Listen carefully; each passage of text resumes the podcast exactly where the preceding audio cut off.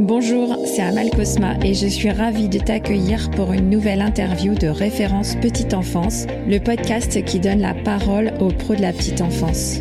Le but de ce podcast est de te partager leur passion, leur parcours et d'en apprendre un maximum sur les métiers de la petite enfance. Si toi aussi tu aimes ce métier et que tu as envie de le partager avec nous, ce podcast est fait pour toi.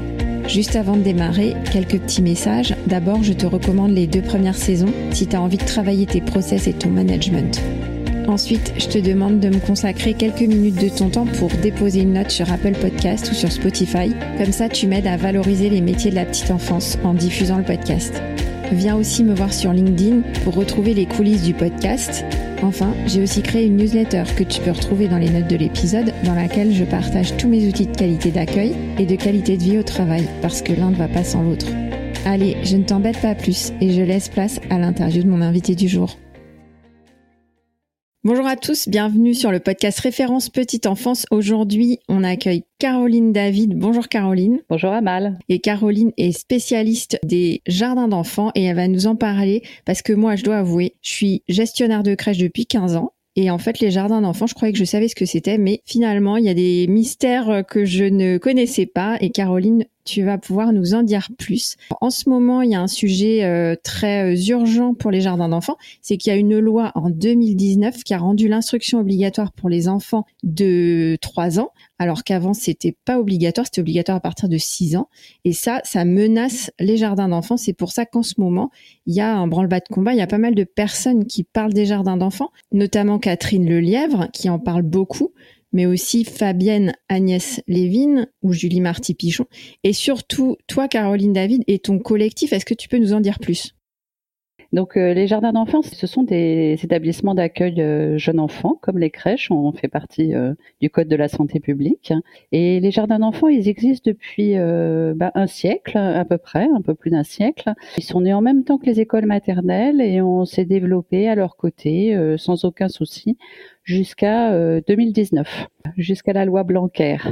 Donc euh, nous, on accueille des enfants entre 2 et 6 ans. Il y a eu une petite modification dernièrement, c'est à partir de 18 mois, mais depuis un siècle, c'est 2-6 ans. Les grandes différences avec l'école maternelle, euh, c'est d'abord la continuité de la prise en charge. C'est-à-dire que nous, on, accueille les enfants du matin jusqu'au soir. Il n'y a pas d'abord le centre de loisirs, après la maîtresse, après le centre de loisirs, après la maîtresse, etc., etc. Mais c'est la même équipe qui prend en charge euh, les enfants de leur arrivée au départ. Je vois parce que moi j'ai des enfants euh, qui sont à l'école et en effet, ça m'a surprise au début quand je suis arrivée à l'école maternelle de me rendre compte que euh, aucune transmission, aucun lien n'est fait entre l'équipe scolaire, l'équipe du matin, et l'équipe du déjeuner qui accueille l'enfant à la cantine. Et ensuite, de nouveau, entre ce qui s'est passé à la cantine et ce qui va se passer l'après-midi, il n'y a pas du tout de lien. Donc c'est vrai que l'enfant, il peut se retrouver un peu perdu. S'il s'est passé quelque chose, en tout cas, euh, de problématiques, d'anxiogènes, d'important pour lui. C'est vrai que c'est assez déroutant. Euh, moi, en tant que parent, j'étais assez surprise. Absolument. Alors, c'est important euh, bah, par rapport aux transmissions qu'on peut faire avec les parents, bien sûr, mais aussi, avant tout, pour les jeunes enfants. On sait tous que les jeunes enfants, ils détestent hein, changer de, de personnes notamment pour les plus fragiles. Donc, ils choisissent une figure de référence et en changer comme ça plusieurs fois dans la journée, ça peut être très difficile difficile pour eux. Donc chez nous, bah il y a, y a pas ça. Alors euh, bah, bien évidemment, comme en crèche, hein, on fait pas des journées de 10 heures, mais c'est une équipe qui les prend en charge avec les mêmes règles tout au long de la journée. Parce que par exemple, moi je pensais à mes enfants qui comprenaient absolument pas que à la récréation de 10 heures, ils n'avaient pas le droit de poser leur manteau par terre, et à la entre midi et 14 heures, ils pouvaient poser leur manteau par terre. Pour des jeunes enfants, les les règles de vie qui changent en fonction de la structure qui les prend en charge, c'est incompréhensible. Oui, là encore, c'est assez déroutant. Hein. L'exemple que tu donnes, il est très parlant. L'enfant, du coup, il se retrouve à devoir jongler entre différentes règles qui n'ont pas une importance euh, fondamentale. Donc, c'est de la charge mentale qui sert pas à grand chose, en fait, pour lui. Tout à fait. La deuxième grande différence, c'est que euh, en jardin d'enfants, ce ne sont pas des professeurs des écoles qui prennent en charge euh, les enfants, mais des professionnels de la petite enfance et notamment des éducateurs ou éducatrices de jeunes enfants des professionnels du développement de l'enfant entre 0 et 6 ans et pas uniquement les apprentissages euh, cognitifs. ça, c'est la deuxième grande différence entre l'école maternelle et le jardin d'enfants. Ok, donc là on parle de la compétence en fin de compte des encadrants, mais si on parle de ça, il y a aussi la question sous-jacente, c'est le programme en fait. C'est-à-dire que si je ne suis pas à l'école maternelle, donc je suis pas avec un professeur des écoles, mais je suis en jardin d'enfants. Est-ce que à la fin de ces trois années, enfin à mes six ans, quand je vais arriver en CP, je vais avoir les mêmes euh, acquis que les enfants euh, qui étaient en maternelle? Alors, la plupart, si ce n'est la quasi-totalité des jardins d'enfants, euh, suivent les programmes de l'école maternelle. Et puis les programmes de 2015, ils sont, ils sont très intéressants. Hein. Donc on a les mêmes objectifs. Simplement, on n'utilise pas les mêmes moyens pour, pour les atteindre. Est-ce qu'il y a des mesures qui permettent de se rendre compte euh, que finalement le résultat est, OK et que les enfants s'en sortent très bien en arrivant en CP La principale mesure, euh, j'ai envie de dire, c'est la, survie actuelle des jardins d'enfants, c'est-à-dire c'est le bouche à oreille. Si ça fonctionnait pas, ça fait longtemps qu'on n'existerait plus. Ok, donc Caroline, en fait, c'est euh, entre la crèche et la maternelle, on est sur la tranche d'âge de 2 à 6 ans, voire 18 mois à 6 ans, avec des professionnels de la petite enfance, et avec le même programme, enfin les mêmes objectifs en tout cas, qu'à l'école maternelle. Pourquoi toi tu défends, tu milites euh, pour le jardin d'enfants et pourquoi est-ce qu'il est menacé? Qu'est-ce qui fait qu'aujourd'hui euh, on est obligé justement d'en venir à le défendre? Qu'est-ce qui se passe? Je pense que c'est tout simplement parce que on était complètement ignoré en fait euh, de l'éducation nationale euh, jusqu'à 2019. La preuve en est, c'est que euh, au moment de l'écriture de, la loi en 2019, on ne parlait absolument pas de nous et certaines personnes nous ont dit mais non, vous inquiétez pas, de toute façon, vous faites l'instruction, vous n'êtes pas concerné, vous faites l'instruction depuis un siècle. Et c'est Bruno Studer qui était le rapporteur de la loi qui a introduit un amendement, je crois un mois et demi après après le début des débats, euh, nous donnant deux ans pour euh, nous transformer, enfin pour, euh, pour, pour fermer en fait. Et c'est là qu'on a commencé à se mobiliser et qu'on est monté au créneau pour pour être sauvé. Donc vraiment, il n'y avait pas de, de volonté politique au départ de nous supprimer, ça c'est une évidence. On parlait même pas nous et on nous connaissait pas. C'est un mode d'accueil qui n'est pas prise en compte en fait dans ce que tu dis. C'est un peu le grand oublié des modes d'accueil. Donc on est bien dans le CSP, on est bien dans le code de la santé publique. On n'a pas disparu du code de la santé publique, mais tout d'un coup il y a cette loi qui rend l'école obligatoire et pourquoi pas en fait à partir de trois ans. C'est pas vraiment ça le problème. Enfin ça rend l'instruction obligatoire, mais c'est simplement que le mode d'instruction euh, que vous défendez en fait toi et puis euh, ton collectif, il n'a pas du tout été regardé, quoi. Donc, euh, il va disparaître par oubli. Ça, c'est vraiment triste. C'est ça. On a parlé de dommages collatéraux. Oh là là, mais c'est horrible, ça. ok, donc le jardin d'enfants va disparaître par dommage collatéral, mais euh, c'est pas possible. Alors, quels sont les atouts du jardin d'enfants? Qu'est-ce qu'on gagne, en fait, à maintenir les jardins d'enfants? Donc quand on a commencé à, se battre pour essayer de maintenir les jardins d'enfants ouverts, moi j'ai essayé d'appeler les jardins d'enfants de la région parisienne. Et puis très vite euh, je me suis dit mais on n'y arrivera pas si c'est pas une bataille euh, nationale. Et euh, de son côté Aurélie Ira qui est l'autre coprésidente de la fédération, elle a pensé la même chose. Et puis quelqu'un nous a mis en relation et on s'est battu depuis quatre ans, on se bat beaucoup donc ensemble et entre autres on a on a créé la Fédération nationale des jardins d'enfants. C'était un moment, euh, un moment complètement magique en fait, parce qu'autour de la table, on avait tous les vieux jardins d'enfants, tous les jardins d'enfants qui ont un siècle. Il y avait des représentants des, jardins d'enfants de Paris, il y avait beaucoup de beaucoup d'Alsaciens, mais aussi ceux de la région parisienne. Alors on n'avait pas les Réunionnais, mais franchement c'était c'était très très beau, c'était très très fort comme euh, comme moment. Génial, j'adore.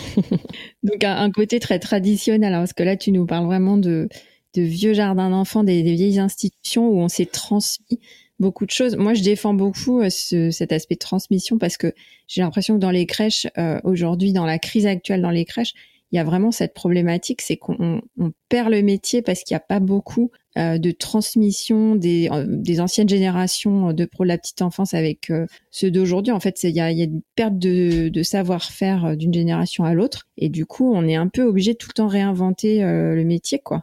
Et là, toi, ce que tu dis, c'est qu'il y a vraiment des vieilles institutions qui, qui perdurent, quoi. Donc ça, c'est c'est un beau un beau témoignage.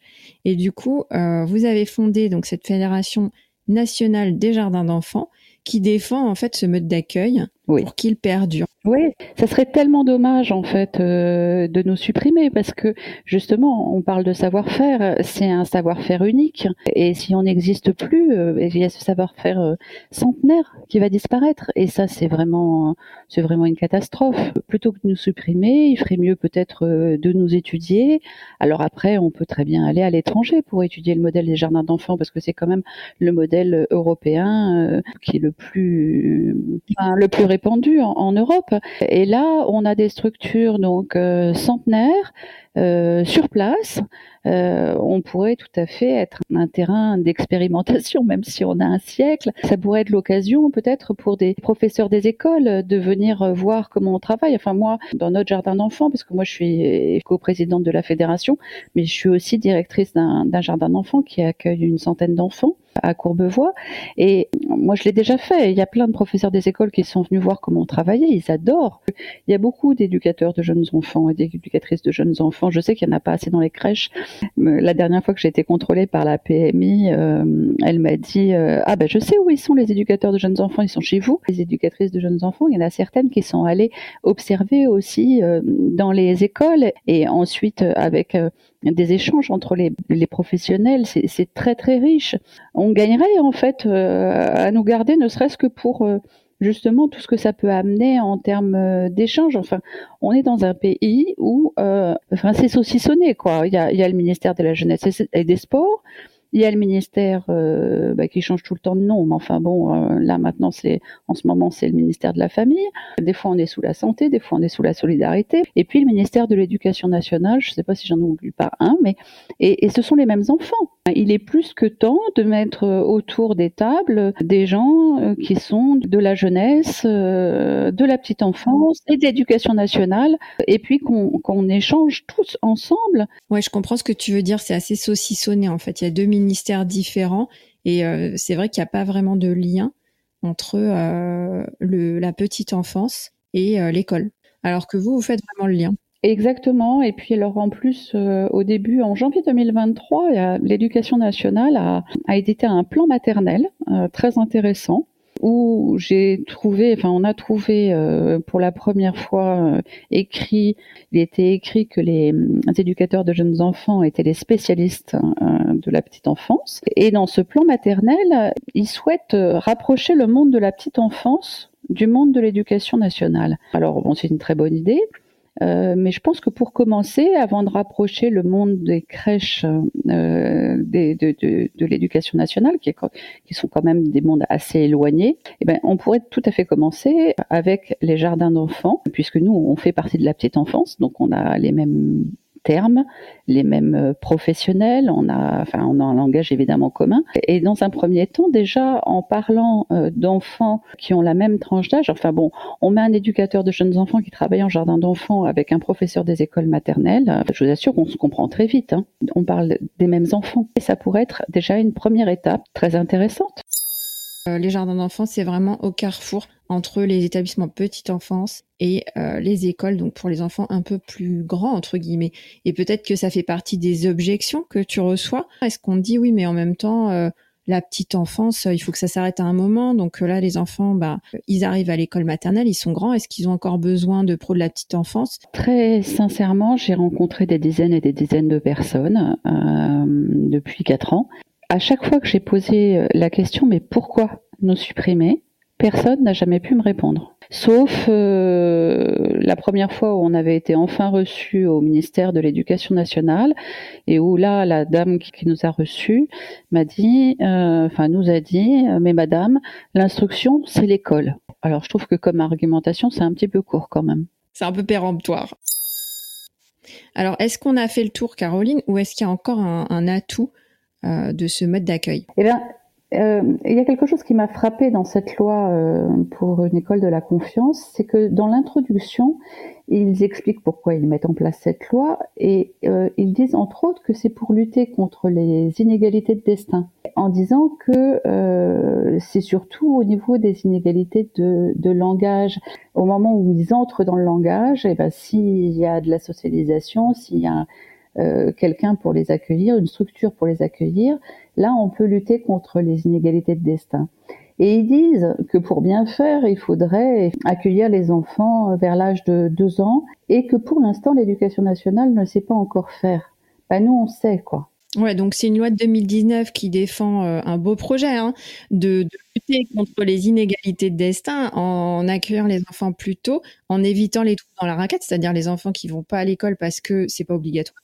Mais en fait, ce que tu dis, c'est que tu es d'accord, mais que tu voudrais aussi faire partie euh, du projet et monter dans le bateau euh, avec la loi Blanquer de 2019. Exactement. Je trouve que c'est une, une, enfin, je suis tout à fait d'accord avec euh, avec cette idée que tous les enfants de 3 ans doivent pouvoir accéder à un lieu de socialisation et apprendre. Oui, tout à fait. Euh, alors j'ai encore une question. Le taux d'encadrement des jardins d'enfants, est-ce que tu peux éclaircir ça pour les auditeurs? Ben, Nous, on a un taux d'encadrement pour les moins de 3 ans qui est de 1 pour 6 et pour les plus de 3 ans de 1 pour 15. Alors après, euh, concrètement, dans les jardins d'enfants, c'est plutôt en règle générale euh, euh, des groupes d'une vingtaine d'enfants avec deux adultes. Voilà, mais le taux minimum, c'est 1 pour 6 moins de 3 ans, 1 pour 15 plus de 3 ans. Donc là, généralement, tu te retrouves avec des groupes de 20 pour deux adultes. Donc par exemple, toi, tu disais que dans ton jardin d'enfants, il y avait une centaine d'enfants. Donc vous avez combien de, de classes entre guillemets, enfin de salles, de, groupes d'enfants quoi. On a cinq groupes d'enfants, euh, d'une vingtaine d'enfants, et chez les tout petits, donc les deux trois ans, on a trois professionnels. Chez les plus de trois ans, on a deux professionnels en fait, le taux d'encadrement, il est plus élevé qu'à l'école maternelle, hein, parce qu'on voit souvent des classes plus nombreuses en, école maternelle. Qu'est-ce que tu en penses? Ah mais oui, mais c'est encore ça l'absurdité de, notre système euh, administratif. C'est que les taux d'encadrement sont différents suivant euh, le ministère dont on dépend. Le taux d'encadrement dans la petite enfance, euh, c'est pas le taux d'encadrement à l'éducation nationale. Je sais même pas s'ils ont un taux d'encadrement d'ailleurs à l'éducation nationale. Et il est encore différent du taux d'encadrement dans les centres de loisirs. C'est complètement fou. C'est complètement fou, mais finalement, euh, est-ce qu'il n'y a pas ce problème financier? Parce que si j'ai euh, deux adultes pour 20 enfants, ça me coûte plus cher. Enfin, si je me mets à la place de l'État, hein, bah, j'ai peut-être plus intérêt à favoriser des classes de 30 avec euh, un prof des écoles et une ATSEM comment dire, le jardin d'enfants coûte pas plus cher euh, à la collectivité en règle générale que l'école. Alors pourquoi? Bah Parce que euh, les professeurs des écoles, ils ont un certain nombre d'heures devant enfants et puis un certain nombre d'heures euh, où ils font autre chose. Et en fait, dans les structures d'accueil petite enfance, nos professionnels, ils sont quand même beaucoup, beaucoup devant enfants. Donc du coup, si on additionne, alors en plus, c'est difficile en fait d'exactement savoir parce que les ATSEM sont payés par les mairies. Il y a des mairies euh, qui mettent des ATSEM en petite section et puis euh, d'autres qui en mettent en petite, en moyenne et en grande. Hein, tout dépend des tout dépend des mairies. Ensuite, il faudra additionner aussi le coût euh, du centre de loisirs, de l'accueil périscolaire pendant les vacances, le soir, etc. Donc ça c'est pareil. Le périscolaire c'est pris en charge par les mairies, c'est jamais pris en charge de la même façon. Il y a des coefficients suivant ce qu'on gagne, etc. Donc très franchement, moi je m'étais amusée à évaluer le coût on est, on est presque moins cher hein, avec plus d'adultes. Ah ouais, d'accord. Donc tu as fait l'exercice et finalement, il n'y a pas ce, gain financier en éliminant en fait le jardin d'enfants. Et euh, par ailleurs, pour euh, ce qu'on nous oppose aussi parfois, c'est le coût pour les familles. Euh, alors c'est pareil, moi je me suis amusée à, regarder le coût euh, pour euh, les familles là où on est situé, parce que bon, dans, dans mon jardin d'enfants, on accueille assez régulièrement des familles qui, qui sont dans un CHRS, un centre d'hébergement et de réadaptation. Et donc j'accueille des familles qui sont bénéficiaires du RSA. Et au début, les éducatrices me disaient et disaient aux familles, bah non non non, vous restez que de deux à trois ans, mais après vous allez à l'école parce que à l'école c'est moins cher. Bah pas du tout en fait, on est moins cher que l'école. Pour les familles bénéficiaires du RSA, si on additionne en fait le coût de la cantine, hein, le coût des, des couches éventuellement, parce que nous en petite section ils ont encore le droit d'avoir des couches. Si on additionne euh, tous ces prix-là en fait euh, au jardin d'enfants pour une famille bénéficiaire du RSA, c'est moins cher que l'école. Ouais, en fait, on se rend compte qu'il y aurait peut-être un petit euh, travail à faire euh, qui serait pas très long en fait, hein, de d'estimation des coûts de comparaison pour, euh, pour vraiment se rendre compte qu'il euh, y a des atouts euh, énormes. Déjà, si on reprend ce que tu m'as dit depuis le début, c'est un mode d'accueil qui a un siècle. On accueille des enfants de 2 à 6 ans depuis un siècle. On a vraiment un retour d'expérience, une, une expertise longue avec des institutions en plus qui ont, qui ont perduré. c'est un mode d'accueil et d'instruction. Donc c'est pas que de l'accueil, il y a vraiment l'aspect instruction. Et ce qui est vraiment le, gros avantage, le, gros plus de ce mode d'accueil, c'est la continuité de la prise en charge. Là, on a vraiment du lien, de la transmission, et l'enfant n'a pas de rupture de prise en charge euh, dans sa journée quand il est en jardin d'enfants, un peu comme à la crèche en fait. Hein.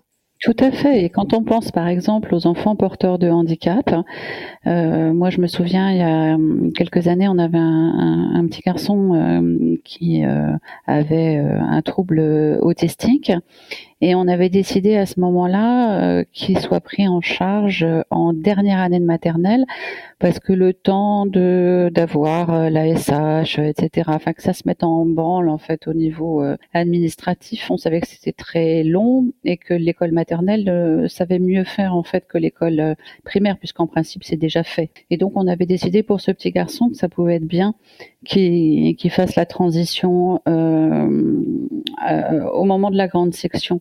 Eh ben ce petit garçon, sa maman était toute seule parce que le papa malheureusement était parti, ce qui est assez souvent le cas hein, quand même malheureusement. Et elle travaillait et quand elle est arrivée à l'école, l'école lui a dit mais non mais moi je le prends en charge que le matin elle a été obligée de s'arrêter de travailler, euh, alors que nous, on le prenait en charge toute la journée. Enfin bon, c'est un exemple, hein, mais parmi tant d'autres, quoi. Ouais, c'est une illustration en fait de tout l'intérêt euh, de ce mode d'accueil. Donc euh, là, tu parles vraiment de la continuité de la prise en charge, et ensuite, tu nous as aussi parlé des compétences des accueillants, enfin des encadrants, parce que dans un dans une école maternelle, on a des profs des écoles et des ATSEM, et aussi des animateurs Tandis que dans les jardins d'enfants, c'est des pros de la petite enfance. Et euh, l'avantage, c'est que on suit les mêmes objectifs pédagogiques que dans l'éducation nationale, donc il n'y a pas de peur à avoir pour les familles, c'est-à-dire que les enfants vont arriver au avec les compétences et les acquis euh, requis euh, par l'éducation nationale. Donc c'est que du positif. En fait, moi, tu m'as convaincu. Là, je suis à deux doigts de supprimer les écoles maternelles et de les remplacer par des jardins d'enfants. non, mais bon, euh, au point où on en est, euh, on, ne demandait même pas à, ce que des jardins d'enfants puissent encore se créer. La, seule chose qu'on demande, c'est que les jardins d'enfants existants euh, ne meurent pas. Écoute, en tout cas, je te dis, moi, je me rends compte que pour moi, le jardin d'enfants, c'était pas tout à fait ça. Donc, j'en apprends tous les jours sur le podcast avec mes super invités. Donc, j'espère vraiment que le message que vous portez à la Fédération nationale des jardins d'enfants va être euh, entendu au plus haut niveau et euh, la petite enfance en ce moment est arrivée au devant de la scène. Donc c'est l'occasion, c'est le moment. Euh, est-ce que tu as encore quelque chose à ajouter, quelque chose à dire bah, au pro de la petite enfance? Alors Caroline, moi j'ai adoré cet épisode parce que tu m'as appris plein de choses et que vraiment je trouve le jardin d'enfants ça a l'air d'être un mode d'accueil finalement non seulement à conserver mais peut-être même un mode d'accueil d'avenir. Est-ce que pour finir, tu as quelque chose à ajouter, peut-être t'adresser à nos auditeurs? Dans l'actualité, on parle de cours d'empathie. C'est une excellente idée. Ben, en jardin d'enfants, en fait, euh, un, de nos, nos moteurs, un de nos, un de nos piliers, c'est le vivre ensemble. C'est apprendre aux jeunes enfants à vivre ensemble. Et ça, je suis pas persuadée quand même que à l'école, euh, à l'école, ça soit euh, un de leurs points forts. Enfin, quand on voit les cours de récréation où il y a des fois deux adultes pour une centaine d'enfants. Et, quand on sait tout ce qui se passe dans les cours de récréation, et je dirais que c'est dans ces moments-là, dans les jeux libres, hein, que euh, euh, la, place de l'adulte prend toute son importance pour reprendre une à une, et un à un, tous les conflits et apprendre aux, aux enfants, les aider à comprendre ce qu'il y a dans la tête de l'autre, qu'est-ce que ça fait à l'autre et puis en allant plus loin comprendre les émotions comprendre déjà ses propres émotions comprendre les émotions de l'autre c'est tout ça qu'on travaille énormément euh, en jardin d'enfants et puis j'ai envie de dire à ces âges-là en fait euh, l'instruction bien sûr c'est important mais un enfant qui est bien dans sa vie bien dans sa peau il apprend tout seul donc nous on va travailler à faire en, à faire en sorte que ces enfants qu'on accueille ils soient bien dans leur pompe, qu'ils aillent bien, déjà euh, eux avec eux-mêmes, et ensuite eux avec les autres. Et après, le reste, enfin l'apprentissage de la lecture, de l'écriture, mais c'est tapis rouge, enfin ça marche tout seul, quoi. Et puis une, dernière chose, quelque chose auquel on est extrêmement attaché, c'est le plaisir d'apprendre. Et ça, je pense quand même que dans les écoles, ils s'y sont attachés aussi. Oui, de toute façon, euh, dès qu'on est avec des petits enfants, c'est qu'on a vraiment ce plaisir à être avec eux et à les voir euh, développer leurs apprentissages et puis leurs acquisitions. C'est vrai que pour les petits, on parle plus d'acquisition que d'apprentissage. Donc la transition, euh, justement, elle est à, ce moment-là de la vie. Euh, je te pose la dernière question du podcast, c'est est-ce qu'il y a un invité que tu aimerais entendre? J'aimerais beaucoup entendre Fabienne Agnès Lévin. C'est une psychopédagogue, souvent euh, interviewée d'ailleurs dans les pros de la petite enfance elle est tout à fait passionnante euh, sur la pédagogie. Je suis d'accord avec toi parce que je lis ces articles dans les pros de la petite enfance moi aussi. Et eh bien merci beaucoup Caroline pour le temps qu'on a passé ensemble. Euh, c'était un vrai plaisir et euh, je te souhaite plein de succès avec la Fédération nationale des jardins d'enfants. À très bientôt. À très bientôt. Au revoir. Au revoir.